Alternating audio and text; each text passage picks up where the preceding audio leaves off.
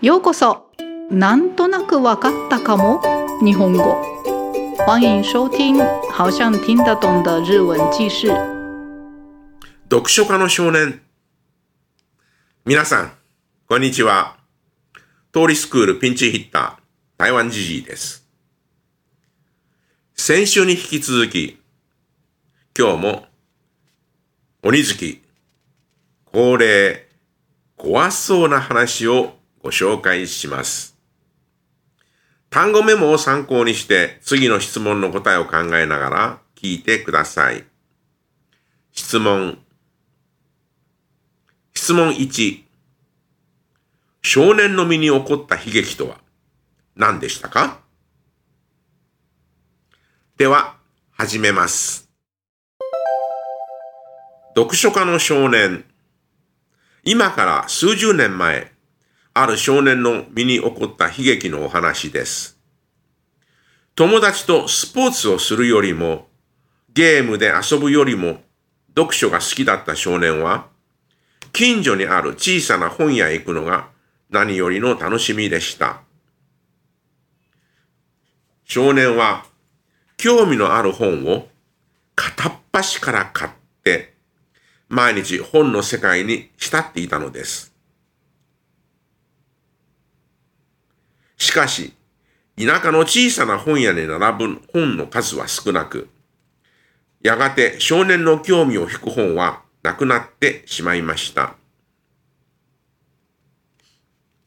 すみません。何か面白い本はありませんか？と少年が聞くと、店主の老人がレジーカウンターの下から一冊の古ぼけた本を取り出しました。それは真っ黒な表紙に Death とだけ書かれた本でした。少年は読みたくてたまりませんでした。これはな、とても面白い本なんだ。本当はもっと高いんだが、君になら1万円で売ってあげてもいい。だけどね、絶対に1ページ目を読んではいけないよ。読んだら恐ろしいことが起きるからね。少年は両親にお金を借りてその本を手に入れると、自分の部屋で夢中になってページをめくり始めました。徹夜して読み終えたとき、目を真っ赤にした少年は、これまでにないほどの充実感に興奮していました。そして、店主から決して見ないように言われた1ページ目をどうしても確認したくなったのです。僕1万円も出して買ったんだから、読む権利がある。意を決して1ページ目をめくった少年は、驚きのあまり本を落としてしまいました。なんと、1ページ目に印刷されていたのは、小売希望価格500円。では、質問の答えです。質問1。少年の身に起こった悲劇とは何でしたか？そうですね、答えです。1万円で出した買った本が本当は500円だったこと。いかがでしたか？怖そうだけど怖くないお話でした。それでは今日はこの辺で。ご清聴ありがとうございました。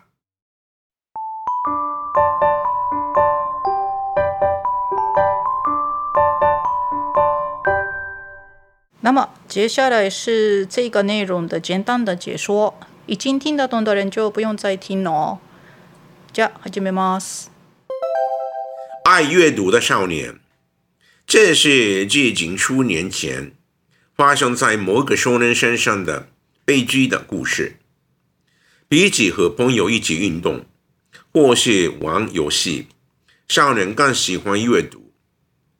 到附近的一间小书店消磨时间，便是无上的快乐。少年一本接着一本地买下有兴趣的书本，每天都沉浸在书本的世界里，不过，乡下地方的小书店能卖的书不多，不久后就没有什么书能引起少年的兴趣了。老板，不好意思，有什么有兴趣的书吗？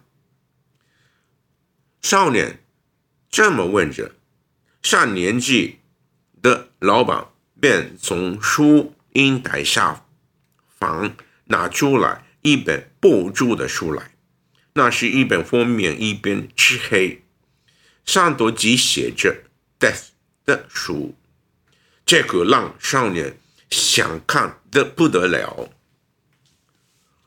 这本书啊，可是相当有趣的。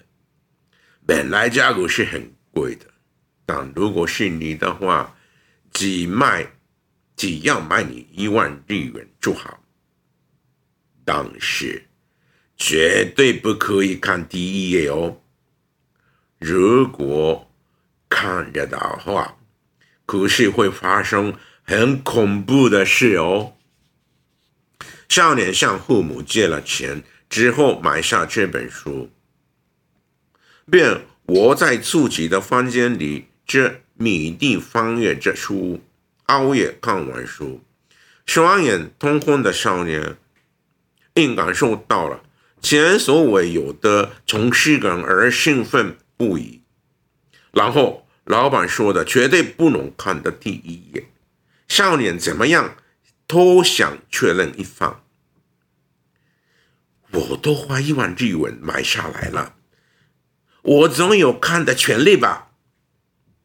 少年下定决心后，便翻开了第一页，结果因为太过惊讶而把书掉在了地上。